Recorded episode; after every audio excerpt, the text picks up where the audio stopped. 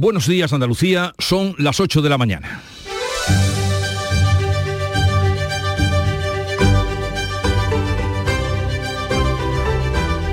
En Canal Sur Radio, La mañana de Andalucía con Jesús Vigorra.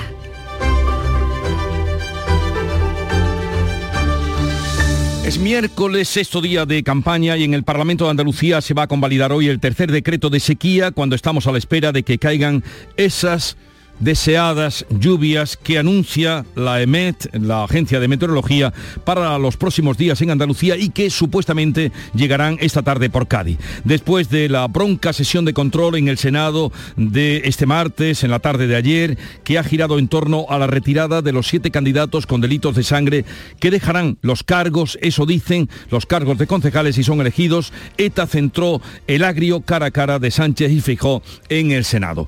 Y hoy pasa su último filtro precisamente en el Senado la ley de la vivienda que quedará previsiblemente aprobada ya que cuenta con los votos necesarios. La norma propone topar los alquileres en las zonas tensionadas. Mientras que en el Congreso hoy, esta mañana, toca sesión de control al Gobierno, la última antes de los comicios del 28 de mayo.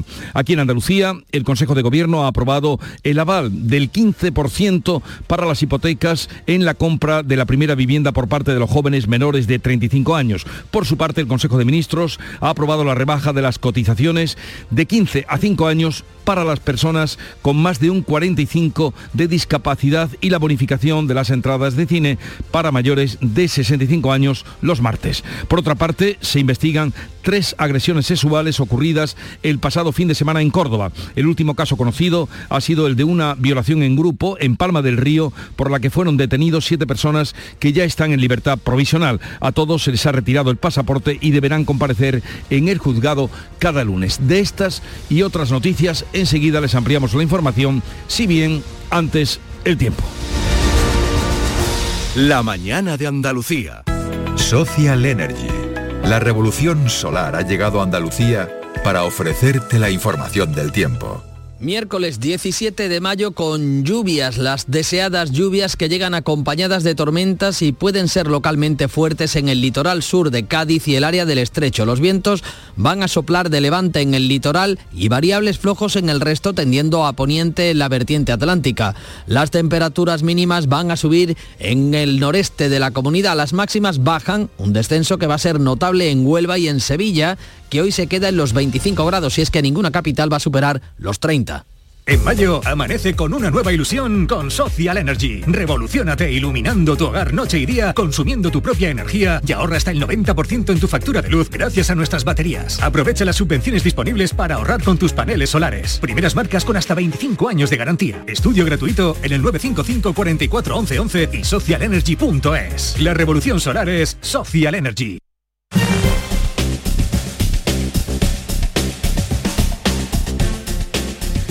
Vamos a conocer cuál es el estado de las carreteras. En este momento en Andalucía conectamos con la DGT. Nos atiende Alejandro Martín. Buenos días. Muy buenos días. ¿Qué tal? Hasta ahora pueden encontrar complicaciones en la red de carreteras andaluzas en Sevilla, en la ronda S30 a la altura de Puente del Centenario en ambas direcciones, en el acceso a la capital hispalense por la 49, a su paso por Tomares ya en la capital malacitana. Se van a circular de entrada a la capital por la 357 a su paso por Cártama y en la 7 a la altura de Fuengirola y la Cala de Mijas en dirección Marbella. Encontrarán también por último dificultades en Granada en la GR30 a su paso por Armilla en dirección Ronda, en dirección Jaén, por lo que les pedimos que tengan mucha precaución en todos estos tramos y vías.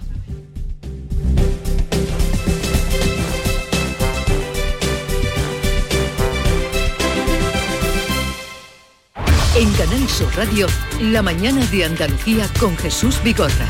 Noticias.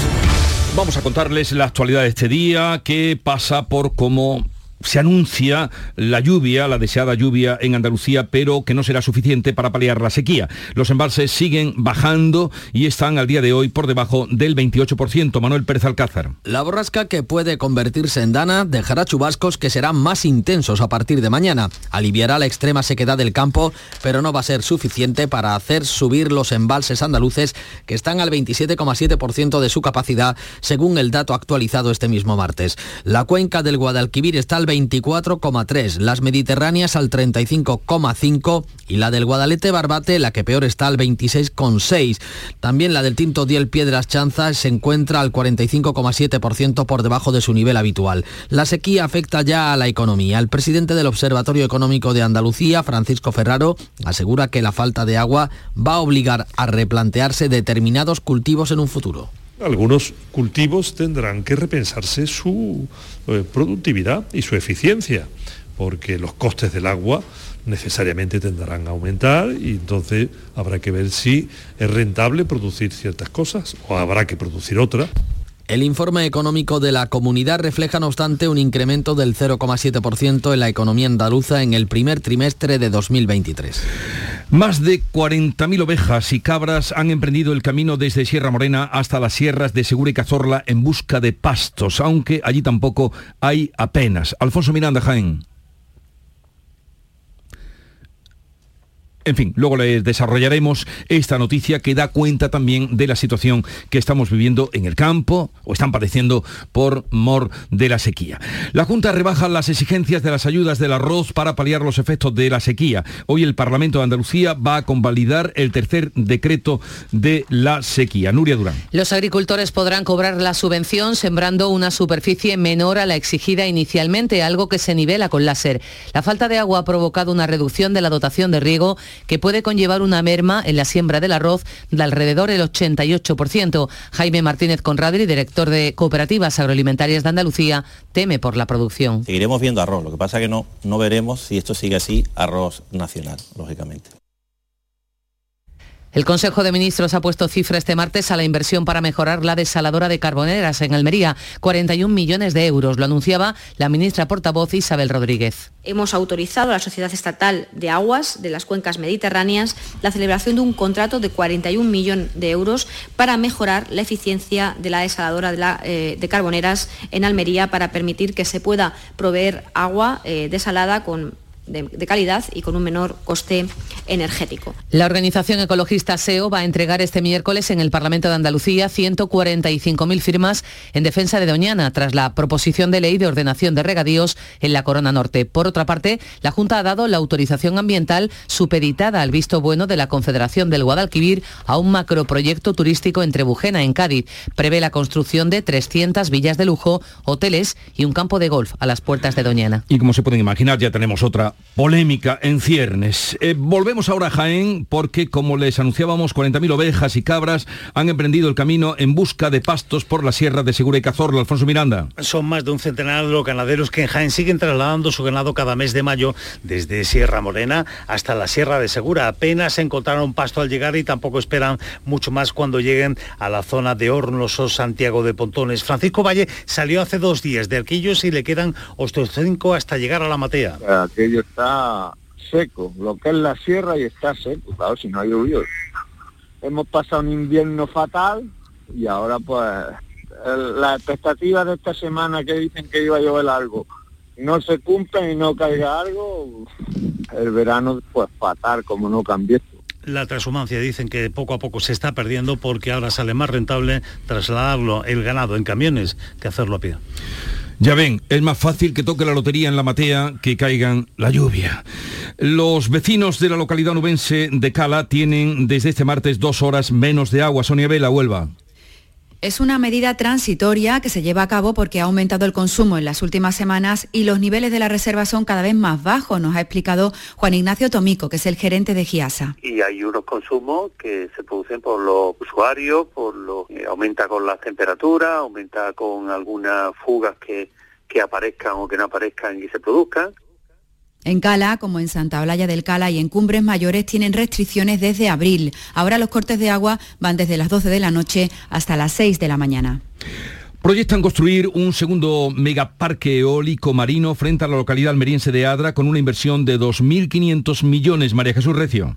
El proyecto se denomina La Pinta en honor a una de las tres carabelas que usó Cristóbal Colón en su primer viaje a América, que ocupará una superficie de aproximadamente 316 kilómetros cuadrados. Contará con 55 aerogeneradores. Se ubicará a una distancia de la costa entre 15 y 35 kilómetros, lo que minimiza su impacto ambiental. Tendrá capacidad para abastecer de electricidad a más de 675.000 hogares y podría generar 3.300 empleos. La compañía señala que ya ha presentado el proyecto al Ministerio de Transición Ecológica, ha mantenido contactos con la Junta de Andalucía, ayuntamientos, asociaciones y organismos de la zona con el fin de que los parques se integren de manera satisfactoria en el entorno. Dicen eh, que será necesario también reforzar la red eléctrica en las cercanías del proyecto para poder evacuar la energía generada de una forma correcta. Es el segundo parque que impulsa esta compañía tras anunciar el pasado mes de noviembre el proyecto Nao Victoria en el mar de Alborán frente a las costas de Málaga y Cádiz. Siete detenidos, si bien ya puestos en libertad,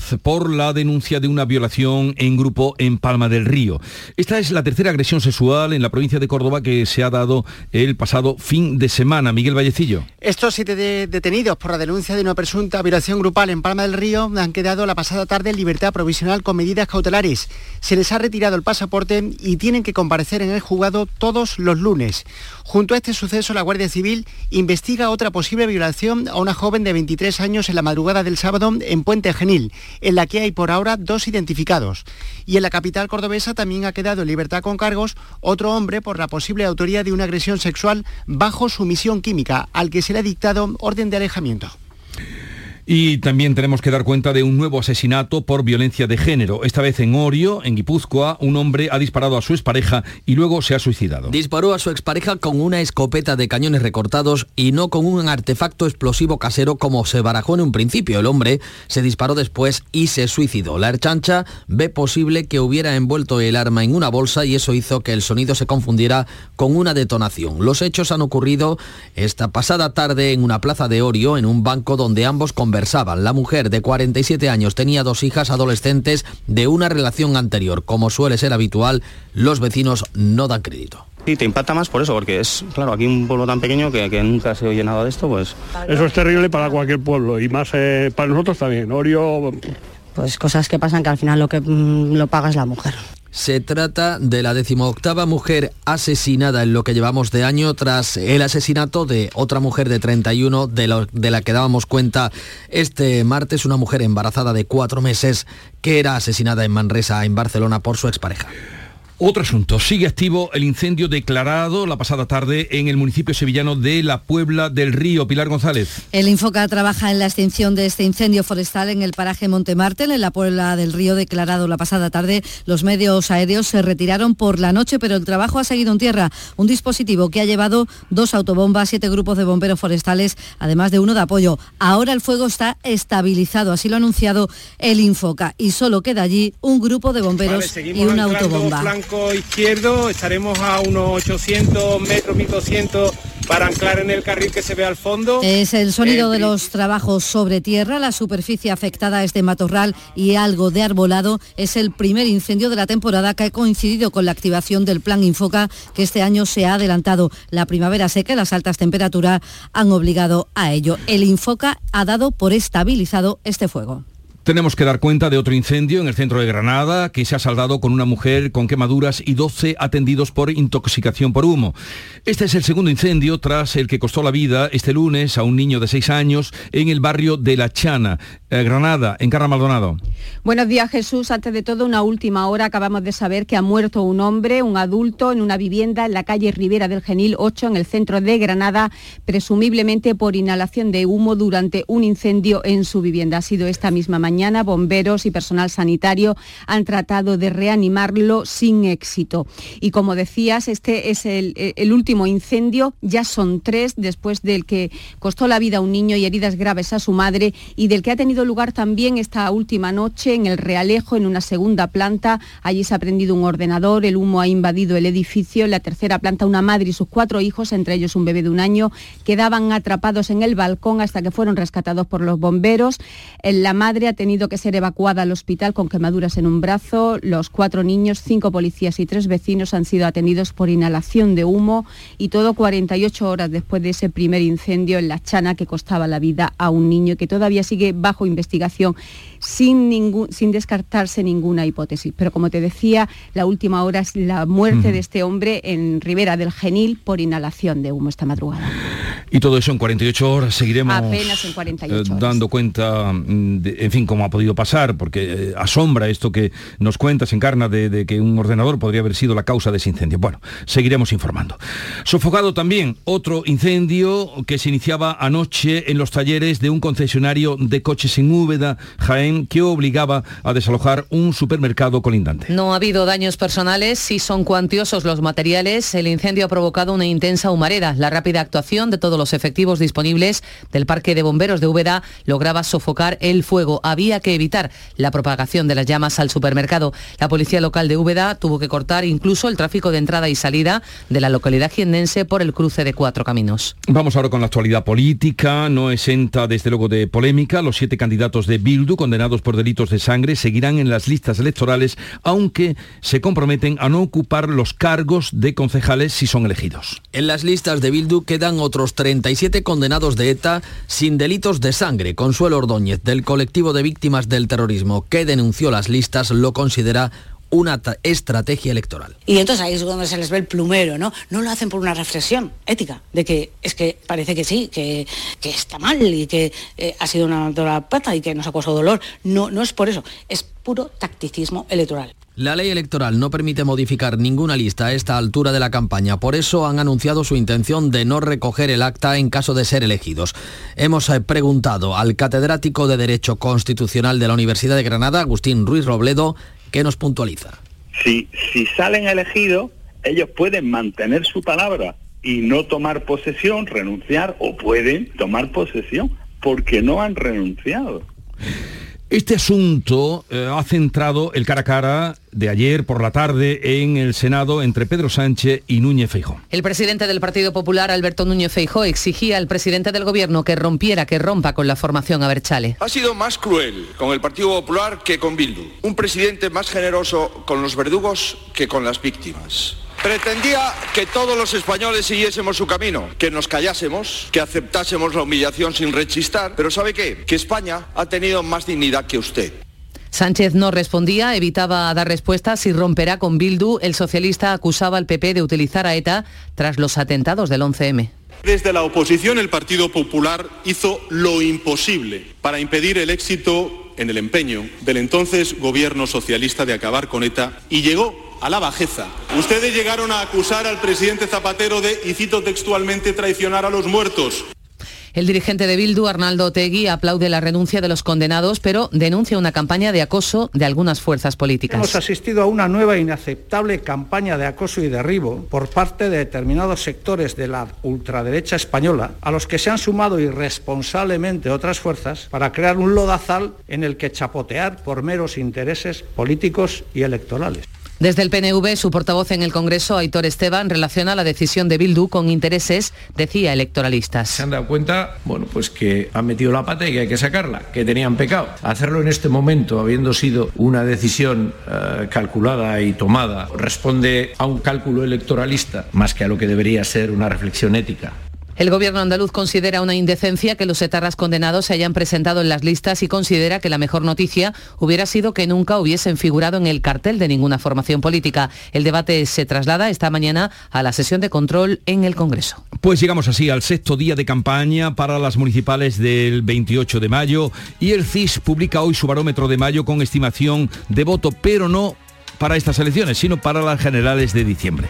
En la encuesta de abril mostraba que la irrupción de Sumar castigaba duramente las expectativas electorales de Podemos y restaba también algo de fuerza al PSOE. Con toda la información de campaña, Rosa Rico.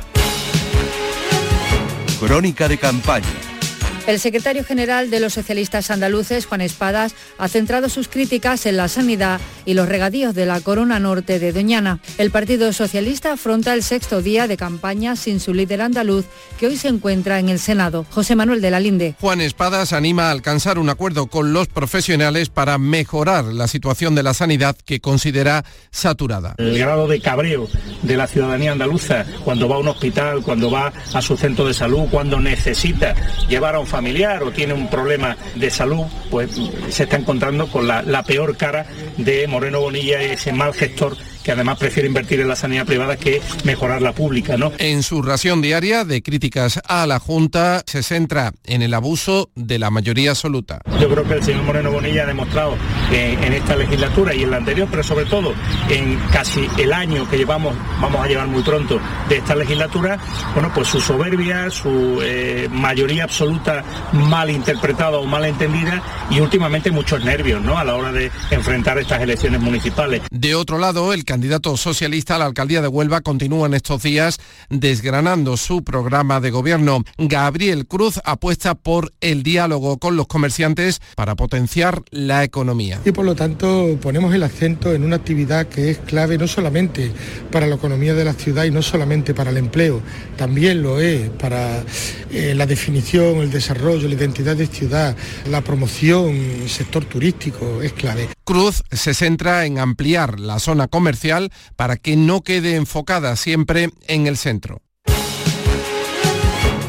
El presidente del Partido Popular Andaluz, Juanma Moreno, está convencido de que el impulso económico y social para la ciudad de Granada vendrá de la mano de la candidata a la alcaldía, Marifran Carazo. Marpino. La candidata a la alcaldía de Granada, Marifran Carazo, pide el voto para obtener una mayoría suficiente que dé estabilidad para desarrollar los proyectos. Pero también, presidente, vamos a construir esa Granada del futuro. Esa Granada con un gran proyecto de ciudad que necesita estabilidad política en su ayuntamiento, un gobierno estable con una amplia mayoría que nos permita también contar con estabilidad institucional y social para desarrollar ese proyecto. Asegura que pondrá su experiencia de gestión y trabajo para que Granada esté más cuidada y más limpia. El presidente del PP de Andalucía, Juanma Moreno, ha destacado sus propuestas en infraestructuras. Estoy convencido que una ciudad como Granada, que necesita un revulsivo desde el punto de vista económico y social, no va a encontrar una persona probablemente con la capacidad, con la experiencia y sobre todo con la pasión que tiene por esta ciudad. En Armilla apoyó al candidato Antonio Manuel Membrilla y apostó por hacer de la localidad una de las grandes ciudades de Andalucía. Una ciudad que tiene una enorme potencialidad porque tiene ese de logística, ese de expansión urbanística, tiene mucha, además, mucha natalidad, es uno de los municipios con más natalidad.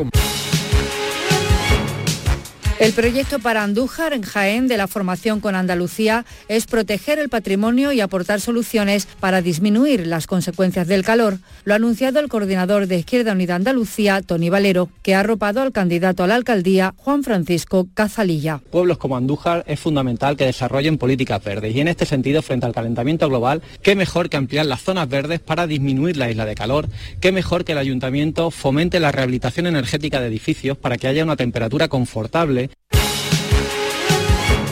Ciudadanos se compromete a mejorar la accesibilidad de las personas con discapacidad. En Utrera, Sevilla, el presidente en Andalucía, Andrés Reche, ha apoyado a la candidata Isabel González, que encabeza la coalición Utrera Plus de Ciudadanos con Participa Utrera. Avanzar y hacer políticas para que haya una inclusión verdadera, por la igualdad de oportunidades, la no discriminación y el respeto a la dignidad de las personas con discapacidad. La candidata de Vox en Córdoba, Yolanda Almagro, propone mejorar el comercio local y los barrios. Haremos bajadas de impuestos y apoyo al comercio local, que es quien más lo necesita en estos momentos. Trabajaremos porque haya barrios seguros, limpios. Elecciones municipales en Canal Sur Radio. Los tiempos asignados a los distintos partidos en este bloque informativo se han fijado según el criterio de la Junta Electoral y no según el criterio periodístico. ¿Te has fijado en los ricos? Nos referimos a esos ricos en sobremesas, en rayos de sol, en libros, en atardeceres. Ricos en tiempo libre, en improvisar, en dejarse llevar. Ricos, muy ricos en risas, en conversaciones, en tranquilidad. Cada viernes puedes ganar hasta 6 millones de euros con el cuponazo de la 11. Cuponazo de la 11. Ser rico en vivir. A todos los que jugáis a la 11, bien jugado. Juega responsablemente y solo si eres mayor de edad. Publicidad electoral. Vivimos en el país de las promesas incumplidas. Todo cuanto nos dijeron que no iba a ocurrir, ocurrió. Mire, lo que le estoy diciendo es que nosotros no vamos a pactar con Bildu. Entre todos vamos a hacer que esto cambie. Vamos a recuperar la seguridad y la ilusión. Porque es el momento de abrir otro camino. De volver a avanzar con la verdad por delante.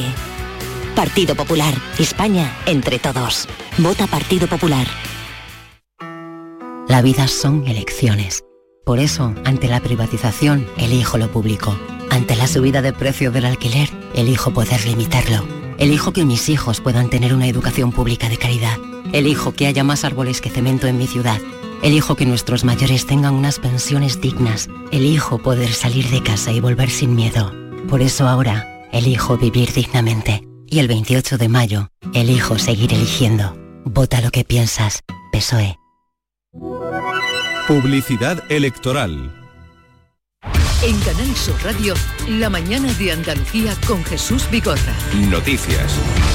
La Junta, en su Consejo de Gobierno de este martes, aprobó el aval para las hipotecas de los jóvenes y un plan para fomentar la natalidad. Un aval del 15% para la hipoteca en la compra de la primera vivienda de los jóvenes menores de 35 años, que se limita a pisos con un precio máximo de 295.000 euros. También ha aprobado el Consejo de Gobierno la creación de un registro para familias monoparentales. La ley de familias va a incluir un plan que fomente la natalidad con rebajas fiscales y ayudas de hasta 4.800 euros por adopción o por parto múltiple. Finalmente, la Junta ha instado al Ministerio a declarar que con carácter urgente el campo de Gibraltar como zona de especial singularidad para reforzar la lucha contra el narcotráfico. Por otra parte, en el Consejo de Ministros quedó aprobada la rebaja para la jubilación de las personas con discapacidad y la bonificación en el cine para mayores de 65 años. Son dos de las últimas promesas electorales anunciadas por Pedro Sánchez en mítines del PSOE. Las cotizaciones para la jubilación de personas con más de un 45% de discapacidad pasan de 15 a 5 años. Además, los mayores de 65 tendrán bonificada la entrada al cine. Los martes pagan solo dos euros. Según el Ejecutivo, de este modo se promueve la actividad entre el colectivo y se reactiva la industria. El cine no se recupera desde la pandemia. Sindicatos y Junta buscan hoy un acuerdo sobre la atención primaria que pueda acabar con las movilizaciones. Las posturas se han acercado este martes, aunque el sindicato médico mantiene su jornada de movilizaciones de cada miércoles. El resto de sindicatos esperan hoy una nueva oferta de mejora de las retribuciones. El portavoz del Gobierno, Ramón Fernández Pacheco, insiste en la voluntad negociadora respeto absoluto, pero nuestra voluntad es la de llegar a un acuerdo lo antes posible, no por evitar las concentraciones, sino por mejorar la atención primaria, que al final es el objetivo que todos perseguimos. Jueces y fiscales responderán mañana a la propuesta retributiva presentada este martes por el Gobierno para así evitar la huelga. No se dan mejoras en términos económicos, pero sí en otras cuestiones. Nos lo contaba Juan José Carbonero, que es portavoz de la Asociación Profesional de la Magistratura. El Ministerio se ha comprometido a estudiar las cuestiones que se han puesto sobre la mesa esta mañana y eh, dar una respuesta, una contestación por escrito de la misma manera también en un plazo de, ¿cuánto? De 48 horas. Pues eso, eh, de aquí al jueves a la mediodía, a las 12 de la mañana nos han vuelto a citar otra vez. Entre tanto, los funcionarios de justicia amplían hoy y mañana los paros a 24 horas y a partir del lunes la huelga será general e indefinida si el Ministerio no se sienta a negociar. La ampliación de la plantilla y también el teletrabajo evitan la primera huelga de trabajadores de la Seguridad Social. El Ministerio va a contratar a más de 3.500 trabajadores e implantar dos jornadas de teletrabajo, uno por semana a partir del 1 de julio y otro a partir de 2024. El acuerdo pone fin a las movilizaciones que se venían produciendo los viernes y desconvoca la huelga prevista para el 7 de septiembre. En cambio de protestas hoy y también previstas para mañana de los transportistas por las largas esperas en el puerto de Algeciras, Ana Torregrosa. Es una protesta que parte de la Asociación de Transportistas de Contenedores de la Bahía de Algeciras por la situación concreta en la terminal de contenedores de TTIA, donde denuncian que están teniendo que soportar colas de hasta 4 y 5 horas de espera para cargar y descargar los contenedores de sus camiones. Por eso han decidido no dar servicio durante dos días a esa terminal. Han escogido miércoles y jueves porque son los días en los que llegan los grandes buques y se producen más esperas. Quieren presionar así para que esa terminal incremente su personal o adopte las medidas que considere necesarias para acabar con las colas, pero puntualizan que no es una huelga ni un paro, ya que los transportistas de contenedores van a seguir trabajando estos días en Algeciras en otras terminales y servicios. Los alumnos españoles de 9 años han bajado 7 puntos en materia de comprensión lectora según los datos reflejados en el último informe de la Unión Europea. España se sitúa en el puesto número 21. A pesar del descenso, los estudiantes españoles están por encima de la mayoría de estados europeos como Alemania, Finlandia o Israel. El Ministerio de Educación asegura que el hecho de que la vuelta al cole en España se llevase a cabo antes que en otros países ha sido positivo prueben a quitarle el móvil mientras están leyendo y a ver qué pasa. Pedro Almodóvar presenta hoy su cortometraje Extraña Forma de Vida, rodado en Almería en el glamuroso Festival de Cannes. España es este año invitada de honor del festival que rinde homenaje al recientemente fallecido Carlos Saura. El lunes, Víctor Erice estrenará Cerrar los Ojos, su primera película en 30 años. Y en la alfombra roja ha sonado este tema.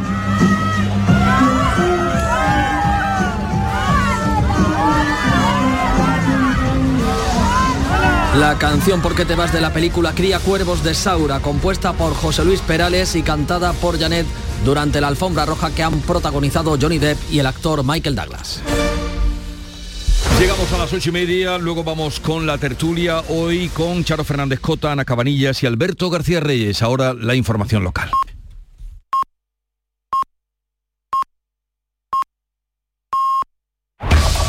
En la mañana de Andalucía de Canal Sur Radio. Las noticias de Sevilla. Con Pilar González.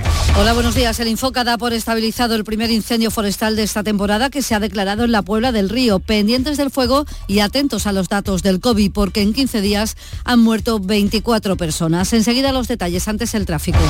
Hay retenciones de dos kilómetros en el centenario en ambos sentidos. En las entradas a Sevilla quedan dos por la autovía de Huelva, uno por la de Coria y también uno por la de Mairena y en el nudo de la Gota de Leche. En el interior de la ciudad el tráfico intenso en las principales avenidas de entrada. Hoy tenemos el cielo cubierto con chubascos débiles y dispersos a partir de la tarde. Bajan las temperaturas máximas. Está previsto alcanzar 28 grados en Écija, 27 en Morón, 26 en Lebrija, 25 en Sevilla. A esta hora 19 grados en la capital. Si tu hijo tiene problemas con los estudios, no se centra, no consigue rendir o no es capaz de organizarse, es muy probable que tenga un trastorno por déficit de atención. El neuropediatra y su equipo pueden darte las respuestas que necesitas y poner solución a tus problemas aquí y ahora. ¿A qué esperas? Más información en elneuropediatra.es. ¿Todo pintura se traslada? ¿A tu casa? ¿Cómo lo oyes? Coge tu cita en la web todopintura.es y nos pondremos en contacto contigo para mandarte a uno de nuestros técnicos. Te asesoraremos en colores, materiales, cantidades y todo lo que necesites, además de enviártelo a tu domicilio. Consulta condiciones en todopintura.es. Reserva tu cita y nos trasladaremos a tu casa. Los frigoríficos del ahorro, los frigoríficos Nevir. Selección de frío o congelador, motor inverter para bajo consumo, enfriamiento rápido, silenciosos. Sí, sí, frigoríficos Nevir. En blanco o inox, puertas reversibles. Ya lo hemos dicho, somos los frigoríficos del ahorro. Nevir, en las mejores tiendas. 24 personas muerto por COVID les contamos que 24 personas han muerto por COVID en los últimos 15 días en Sevilla, un tiempo en el que se han registrado más de 1.700 nuevos casos en mayores de 60 años. En estos momentos hay 81 ingresados por COVID en los hospitales sevillanos, de los que tres están en la UCI. Y el Infoca da por estabilizado el incendio del paraje Monte Martel en la Puebla del Río, declarado la pasada tarde. Han estado allí trabajando durante toda la noche y allí está Javier Ronda. Buenos días. Buenos días, aquí en Monte Martel, en Ana Alcázar ha ardido mucho monte bajo, no ha afectado sobre todo a la zona de los Pinares, hasta un centenar de bomberos han tenido que participar en las últimas horas para intentar controlar este incendio, que de momento no sabemos las causas de este fuego. No ha afectado a la población, han trabajado también hasta cuatro helicópteros para extinguir este fuego importante con cortinas de humo, aún todavía se ve humo aquí en esta zona donde sigue el fuego ya eso sí estabilizado.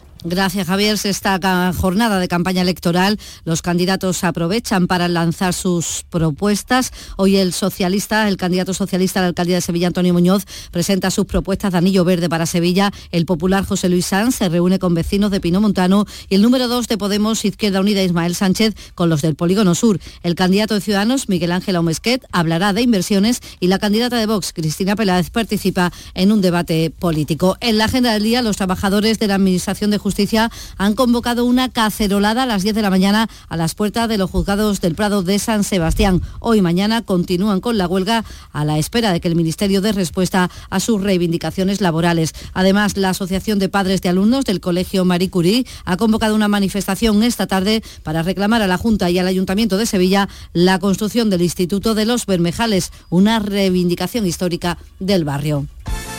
Deportes, Nuria Gaciño, buenos días. Muy buenos días, pendientes hoy de Ocampos en el Sevilla que se va a probar para ver cómo llega para el partido de mañana, vuelta de las semifinales de la Liga Europa, donde los sevillistas se juegan ante la Juventus de Turín el pase a la final del 31 de mayo en Budapest. Para ello hay que remontar el empate a uno de la ida. En ese partido se tuvo que retirar Ocampos por culpa de unas molestias musculares y es por ello que hoy se va a probar al igual que Suso. Y es que nadie se quiere perder la cita de mañana, donde habrá lleno absoluto en el Sánchez Pijuán. Ya se ha hecho un llamamiento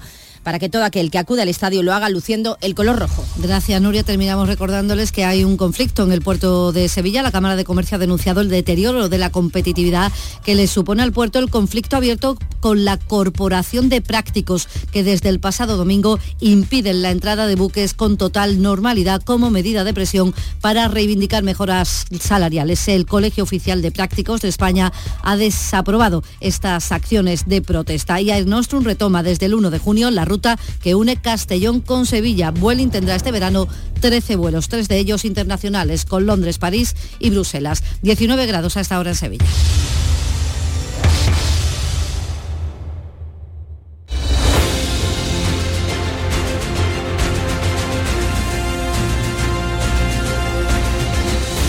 ...8.35 minutos de la mañana... ...enseguida abrimos tertulia de actualidad... ...y también a partir de las 9 y cuarto... Eh, una nueva entrevista dentro de la sección entrevistas electorales, hoy con María Eugenia Limón, actual presidenta de la Diputación Provincial de Huelva, alcaldesa de San Bartolomé de la Torre, localidad a la que concurre como candidata por el PSOE. Dicen que la luz es vida, es conocimiento, sin ella no hay colores y nada supera su velocidad. Por eso quienes la dominan se avanzan al futuro. Vive la vanguardia con el Audi Q5 con luces OLED personalizables por 600 euros al mes a 48 meses y entrega inmediata con Easy Renting. Entrada 9.947 euros. Oferta Volkswagen Renting hasta el 31 de mayo. Consulta condiciones en audi.es. Buenos días. En el sorteo del Eurojackpot de ayer, la combinación ganadora ha sido 28, 30, 31, 45 y 46. Soles 4 y 8. Recuerda, ahora con el Eurojackpot de la 11, todos los martes y viernes hay botes millonarios. Disfruta del día. Y ya sabes, a todos los que jugáis a la 11, bien jugado.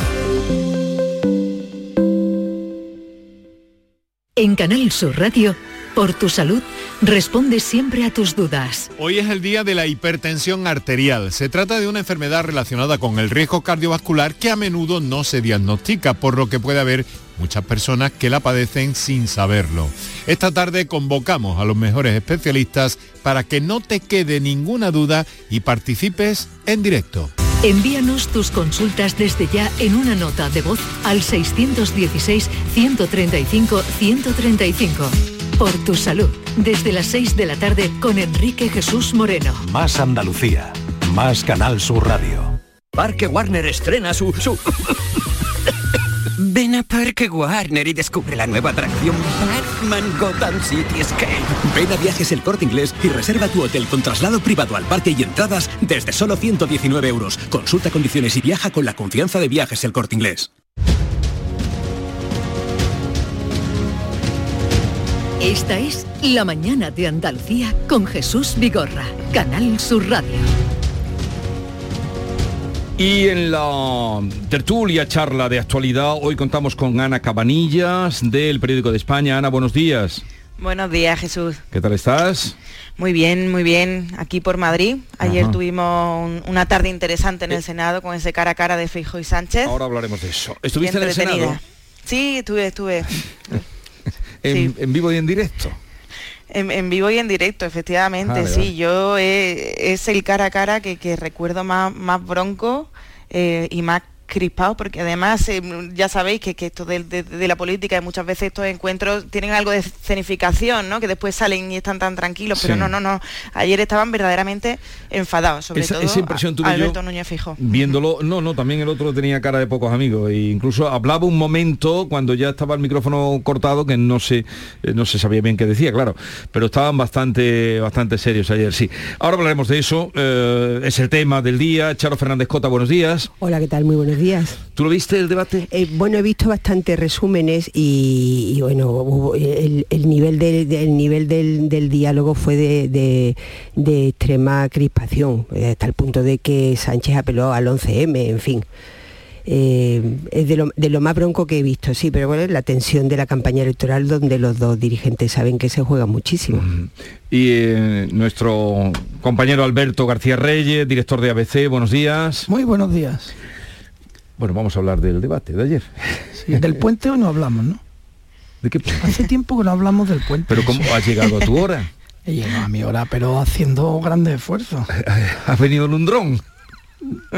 He venido prácticamente en un dron. Yo le a- mando un abrazo una vez más a los autores de ese puente. Los tengo en mi corazón. Estamos hablando del puente del centenario, que mucha gente de Andalucía cruzará, especialmente eh, los que vienen de, bueno, los que vayan para Huelva, tienen que pasar por ahí, los que vengan de, De Cádiz, Cádiz. los que vayan a Portugal, viniendo de, de la zona de Cádiz, de Málaga. Sí, es un nudo de fundamental. Granada eh, y por ahí ese es el puente que sufre Alberto cada mañana eh, pero ya ha llegado su hora o sea que tampoco vamos a hablar vamos a detenernos ahí en el No, puente siempre llego a mi hora. Lo que pasa es que sufriendo. Eh, bien, eh, hablemos de- del debate de ayer. Mm, Todo cambió por la mañana, a esta hora más o menos, a esta hora.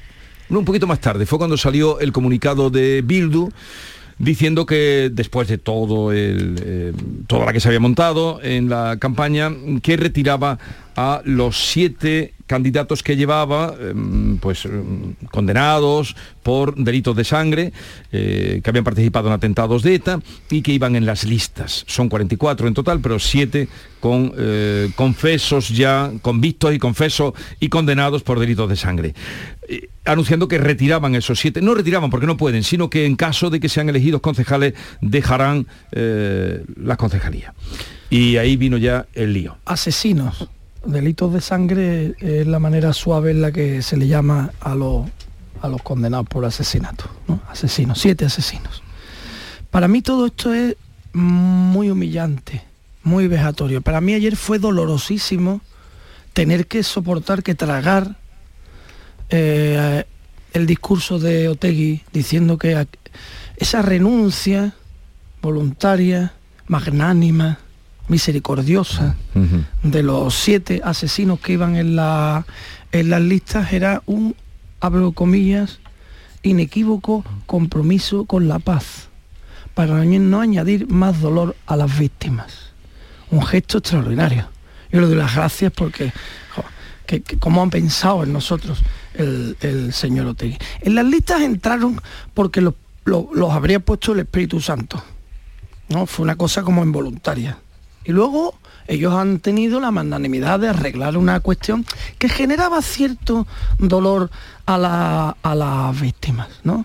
Y luego tenemos que aguantar al socio, eh, al, al presidente del gobierno, socio de Bildu, decir que esto es una victoria de las víctimas. Pues tanto que es una victoria de las víctimas, que fueron las que denunciaron eso, porque él se cayó. Se fue a Estados Unidos a decir que no era decente. Estamos teniendo que tragar una ignominia que a mí personalmente, y lo estoy diciendo en un tono fuerte porque a mí me solivianta. Oiga, mire, usted, hagan ustedes lo que quieran, pero a mí no me traten como si yo fuera tonto. No, por favor, ¿eh? Vamos a respetarnos. Ustedes han puesto a esos señores en la lista porque ustedes son eso. ¿Eh? Recuérdese a Alfonso Gómez de Celi eh, reprobando a una diputada que dijo que Bildu era filo, filo etarra. Recuérdese ¿eh? que eso ha ocurrido hace nada en el Congreso de los Diputados. Oiga, Bildu es lo que es, lo han dicho ellos mismos. Y quien pacta con esa gente está pasando una línea que está, por supuesto, por encima de lo, mm, permisi- de lo permitido moralmente, por lo menos para mí, ¿eh? y, que podrá ser todo lo legal, que se quiera, pero que no va a salir gratis en, las elecciones. Yo espero que no salga gratis, de verdad lo digo sinceramente, porque ya está bien. Hay líneas que no se pueden pasar. y luego que nos traguemos que no, ya se han quitado los siete, no, no, quedan todavía 37 más. Mm. que también están condenados. Sí, es como, como una, estrategia de maltratador, es decir, yo eh, maté a la víctima y ahora digo que no, volveré, que no lo volveré a hacer más, ¿no? Meto a 44 etarras, entre ellos siete condenados por, por asesinato, y ahora los quito y bueno, voy a ser bueno y no van a tomar posesión de sus actas. Y la inclusión de esas 44 personas en, la, en las listas de Bildu en el País Vasco no, no es, es intencionada, es decir, no obedece, y lo dijo ayer incluso el PNV puso ayer el grito en el cielo y dijo que esto obedece algo. Y efectivamente han dicho que siete de ellos, de los cuales tres tienen posibilidad de recoger el acta, siete de ellos no van a, si salieran elegidos, no van a, no van a tomar posesión, pero bueno, ya veremos. Ya mm. veremos, de momento han dicho que no van a tomar posesión, pero bueno, ¿te puedes fiar de ellos? Pues no sé, de la misma manera que te puedes fiar de Sánchez cuando dice que no pactara con Bildu, o cuando se niega a decir si va a pactar o no va a pactar con Bildu, porque pactar, pactar ha, pactado, ha pactado. Es decir, yo tengo aquí una relación de asuntos en los que el gobierno Sánchez ha necesitado del apoyo de Bildu para, eh, para proyectos, empezando por los presupuestos generales de Estado del 23, que se han aprobado con el apoyo de Bildu. La ley de vivienda, que no hubiera salido adelante sin el place de Bildu. El acuerdo de cinco a la semana sobre traslado de presos de ETA al País Vasco. El, gobierno de Navarra de María Chivite, que salió adelante gracias a la abstención de Bildu. En fin, la ley de memoria. Hay una lista infinita de eh, cuestiones en las que Sánchez ha dependido de Bildu para poder eh, desarrollar sus acciones. Y ayer en el Senado, en ese debate tan bronco, no quiso decir si volvería a pactar y no volvería a pactar. Claro, partiendo de su propia investidura. Claro, porque fue y ahora, nos contará la compañera que asistió en vivo y en directo al debate. Pero ¿por qué creo yo que fue tan bronca eh, la sesión de ayer? Porque eh, las candidaturas de Bildu en las listas han quebrado la línea de la, de la campaña electoral que desarrollaba Sánchez en comunidades autónomas y en municipios, que consistía en una lluvia de iniciativas que él anunciaba en mítines del PSOE y luego llevaba al Consejo de Ministros y claro, es tal escándalo y tal, mm, eh, tal desacuerdo el que ha, generado esta cuestión en la sociedad española que él sabe que eso le quiebra la línea de campaña. Entonces, claro, están preocupados y de ahí la tensión de ayer, ¿no? Tú me dices si me equivoco. Sí, sí, sí, no. Eh, y ayer es una cosa en la que estaban de acuerdo tanto en Moncloa como en el Partido Popular, que esto ya va a marcar la campaña, porque ayer la duda era cuando sacó este comunicado Bildu, ¿no? que retiraba a estos siete eh, condenados por delitos de sangre de la lista, era si esto iba a mainar un poco toda la polémica. Lo que ayer quedó claro por la tarde era que no, que esto ni mucho menos iba a calmar nada, sino que esto marcará pues de aquí a, la semana que viene. A mí me llamó mucho la atención el, el hecho de que Sánchez ayer ni siquiera mencionara a Bildu, es que no lo mencionó, es que pasó directamente al contraataque eh, al Partido Popular, o sea, criticó más al Partido Popular eh, y, por, es que de Bildu lo único que hizo es que, bueno, pues sí, una decisión que está bien eh, y, a mí me me pareció como poco sorprendente. y, sobre todo porque yo creo que el gobierno debería eh, quiero decir que nos representa a todos em, y que debería mm, mostrarse quizá más exigente, ¿no? Quiero decir, estamos hablando de que hay 44 personas que, como bien dijo Aitor Esteban del PNV ayer, que es que no es casualidad, no es que sea un error que se le hayan colado 44 personas que, que, han sido condenadas, una condena judicial por su vinculación con ETA. Es que esto era un cálculo, quiero decir, es que Bildu eh, se nutre de, facciones que, que, eh, no, que, con, connive, que, que, ven bien todo lo que hizo ETA. Y esto no lo podemos pasar por alto. Y esto es lo que em, el Partido Socialista se ve en la necesidad ahora de pasar por alto y de obviar. Pues porque al final es un hecho que le necesita, necesita a Bildu eh, para seguir al frente. Pero bueno, que se han retirado siete condenados con, con delitos de sangre, bien. Bueno, ¿y qué pasa? Que ahora hay, eh, mm, condenados por su vinculación con ETA que son buenos y malos. O sea, que cuando los otros 37 tomen posesión eh, y sean concejales y que son elegidos, eh, ¿eso está bien?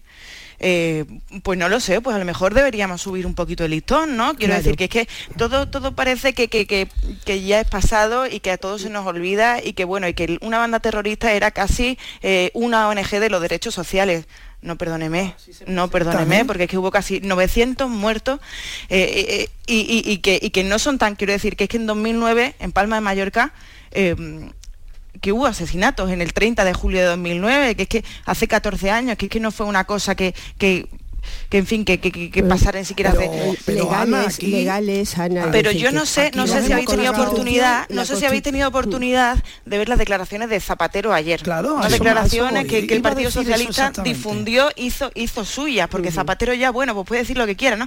Pero el momento que el Partido Socialista hizo, hace suyas esa declaración, diciendo que es una decisión acertada, un compromiso para paliar el dolor y sufrimiento de las víctimas, que sigan en esta línea. O sea, le tenemos que dar las gracias. Perdóneme, por quitar a siete asesinos de la lista. Es que, es que lo ha dicho Zapatero. Zapatero ha sido presidente del gobierno del Partido Socialista y es uno de los emblemas del Partido Socialista. Zapatero puede decir lo que quiera, obviamente, como todo el mundo, pero lo que dice Zapatero es lo que dice el Partido Socialista. Y el Partido Socialista ha permitido ¿eh? Eh, em, que Bildu se blanquee en España. Incluso nos ha vendido que era muy bueno. Juan Espadas, el líder del por, venirnos a Andalucía, el líder del PSOE en Andalucía, en una entrevista que concedió al mundo hace un par de fines de semana, decía que los pactos con Bildu habían sido muy fructíferos para el Partido Socialista. Eso lo ha dicho Juan Espada hace dos semanas. Por cierto, el mismo día en el que en la puerta del estadio de la Cartuja de Sevilla ponía un anuncio Bildu animando a los Asunas, saltándose toda la normativa electoral. Porque también, si se lo han saltado todo, si no han respetado la vida de los demás, no se van a saltar la, normativa electoral. este es Pero incluso el comunicado de ayer era un poco insultante cuando decía que es que se estaba eh, queriendo eh, de alguna manera victimizar a los, agresores, porque venían a decir que, hombre, que ya estaba bien de los ataques al, entorno de ETA, que no ah, estaban condenados hay una frase de Eran gente que colaboró con los asesinos. Hay una frase de Otegui en la que yo quiero detenerme que me parece ya tremenda, esa es de las más dolorosas, que, dice, estos eh, eh, compañeros renuncian a sus derechos civiles y políticos, dice, a sus derechos civiles y políticos. A mí me encantaría, yo me ojalá pudiera tener yo enfrente al señor Otegui para preguntarle, oiga, ¿usted me puede a mí explicar con detalle cuáles son los derechos civiles y políticos de Alberto Jiménez ayer, de cuando, Cariñanos? Ayer cuando compareció no admitió preguntas, pero a ver, Charo, ¿qué quería decir? simplemente decir, hombre, que la legislación española permite que esto ocurra. Es decir, que la Constitución reconoce el derecho a que estos señores que han cumplido condena y, ya tampoco tienen delitos eh, de, de, inhabilitación, ya han cumplido la inhabilitación, la Constitución española, la ley de partidos, la ley electoral, todo permite que se presenten. Otra cosa es eh, la ética y el derecho moral a que se presenten. eso está y el rechazo que, que ha suscitado en la sociedad española un, condenado por malversación, por corrupción, por violencia de género, en fin, yo me quiero imaginar algunos miembros del gobierno, pues cómo se estarían echando las manos a la cabeza y cómo estaría, esto estaría siendo un eje central de campaña. Pero ¿qué pasa aquí? Pues que Bildu es un partido que tiene estas raíces y es que eh, se ha visto muy claramente esta semana. Eh, y, al Partido Socialista lo que le interesa es, bueno, pues es como una especie de, olvido de conveniencia, ¿no? O sea, dejar eso como un pasado muy lejano cuando se ve que no es una cosa tan lejana, porque es que siguen, Bildu se siguen no, de ciertos sectores del País Vasco porque le necesita. y, a mí lo que me parece es que no se tenga la gallardía de de denunciarlo, de condenarlo con más contundencia y a Bildu es que, es que ni se le mencione. en fin. hay una cosa que creo que es muy importante también destacar. Yo supongo que vosotros también estáis hablando con militantes y con cargos del Partido Socialista estos días. Yo por lo menos lo he hecho. Todavía no me he topado con ninguno, con ninguno que no esté absolutamente indignado con esta situación. Lo dicen en el pasillo, en voz baja, por detrás, ponen en duda lo que ha hecho Sánchez, empiezan a pensar que ya esto se ha acabado, que tiene que regenerarse el partido porque hemos tocado fondo, pero ese ambiente es el que hay ahora mismo en el Partido Socialista. ¿eh? Los socialistas, lo que ha hecho Pedro Sánchez, es fagocitar a su propio partido. No existe el PSOE, ahora existe el sanchismo. Bien, pero eh, lo acaba de apuntar eh, Charo. Así las cosas, mm, ¿qué puede hacer el PSOE? ¿Qué puede hacer? ¿El gobierno qué puede hacer? No pueden hacer nada. Hombre, se puede romper. No ¿eh? pactar con No, no, no, no, eso es otra cosa. Pero digo, ante las listas presentadas, admitidas y que van a tú- concurrir. ¿Pero qué vas a romper? Romper con Bildu todo. Bueno, eso, es- eso, Eso de sí. entrada. Pero las listas no se pueden echar para atrás. No, las listas no se pueden echar para atrás, pero el PSOE, el gobierno, sí puede romper con Bildu.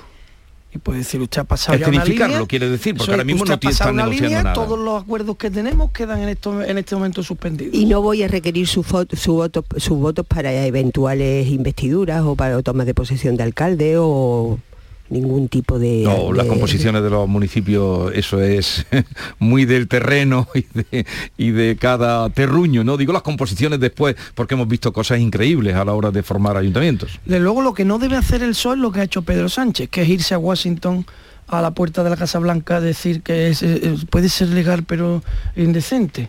Y ya está. Bueno, indecente y qué más. ¿No va a hacer usted nada más? No. ¿Ya está?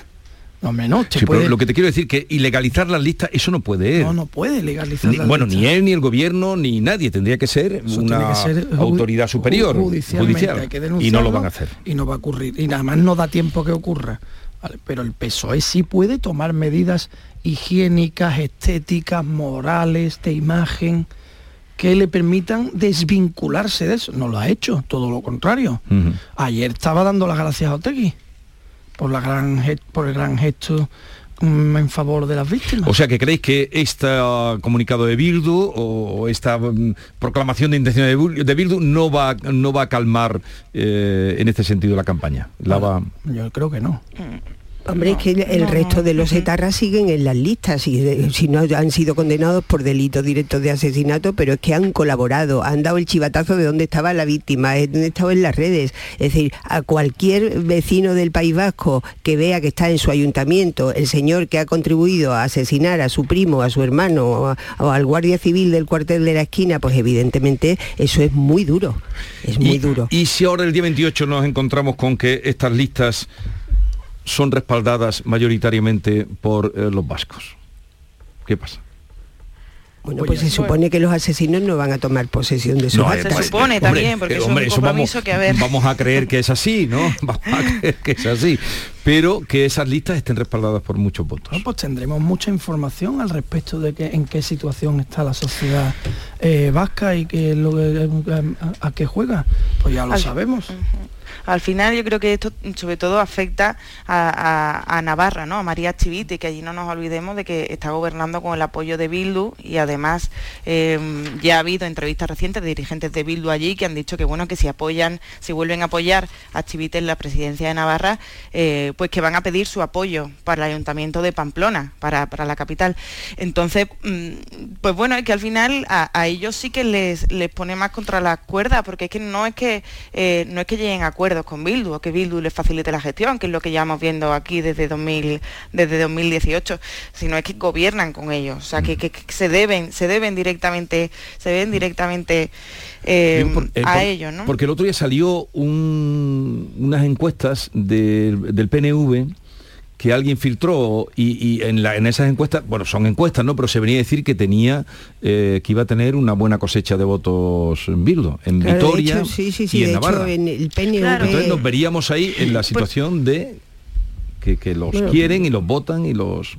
En sus Sí, pueblos. En su- en Es su que el, pueblo el- y el- el en- Bildu ha, ha ju- ha jugado un poco a esa estrategia como de, bueno, eh, se, le, se le ha comparado mucho ¿no? con el Sinn Féin irlandés, lo que pasa es que el Sinn Féin, pues a todos los que tenían vinculación con, eh, con bandas terroristas lo- los echó al minuto uno, eh, mientras que Bildu pues tiene, tiene a Otegui de líder, que en fin, que es muy difícil dejar atrás ese legado, ¿no? Pero ha jugado esa estrategia como de eh, un partido social de izquierda, como dejar atrás un poco ese pasado, eh, y yo creo que esto también ha roto por completo, hay electorado allí en, en Euskadi que, que, que no sabe si votar a Podemos o a Bildu, porque, porque lo que busca son avances sociales y no otra cosa, pero esto pues ha vuelto A a, poner un momentito que, que es que como va a haber sesión de control al gobierno, la última ya antes del 28M, y vamos a asistir a ella, Alberto, que, Qué bien. eh, pues vamos a adelantar un poquito el día por delante con Beatriz Galeano. Bea, cuéntanos. Pues a esta hora, pendientes del incendio ocurrido esta mañana en una vivienda en el centro de Granada, un hombre de 89 años ha fallecido en el lugar del suceso. Jesús Reina, última hora, buenos días.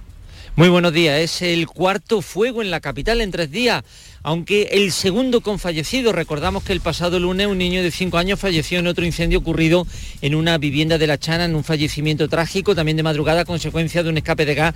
En este caso ha sido por inhalación de humo. Los bomberos llegaron de inmediato, fueron llamados por los vecinos.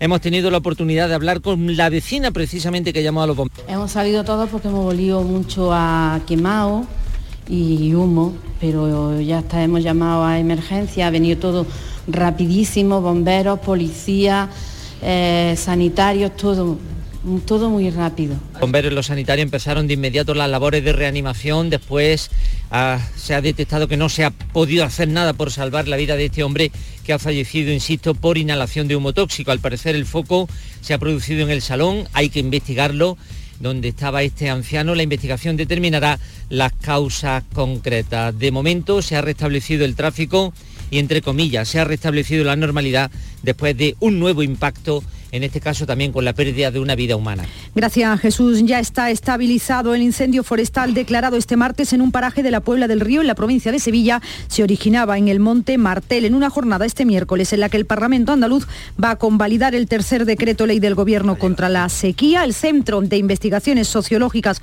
publica su barómetro del mes de mayo con estimación de, de voto para las elecciones generales y el Servicio Andaluz de Salud y los sindicatos se van a reunir en la mesa técnica de la atención primaria para negociar las propuestas de la Administración para intentar llegar a un acuerdo, mientras el Sindicato Médico Andaluz convoca hoy la sexta jornada de huelga y una concentración en el Palacio de San Telmo. La organización ecologista SEO entregará este miércoles en el Parlamento 145.000 firmas en defensa de Doñana. Ya está estabilizado ese incendio forestal. Este miércoles vuelven las lluvias a Andalucía, según anunciaba la Agencia Estatal de Meteorología. Es la mejor expectativa del día va a comenzar a llover en el campo de Gibraltar y en Cádiz se extenderá por la tarde a Huelva y se espera que mañana se amplíe a gran parte de nuestra comunidad. Son las 9 de la mañana.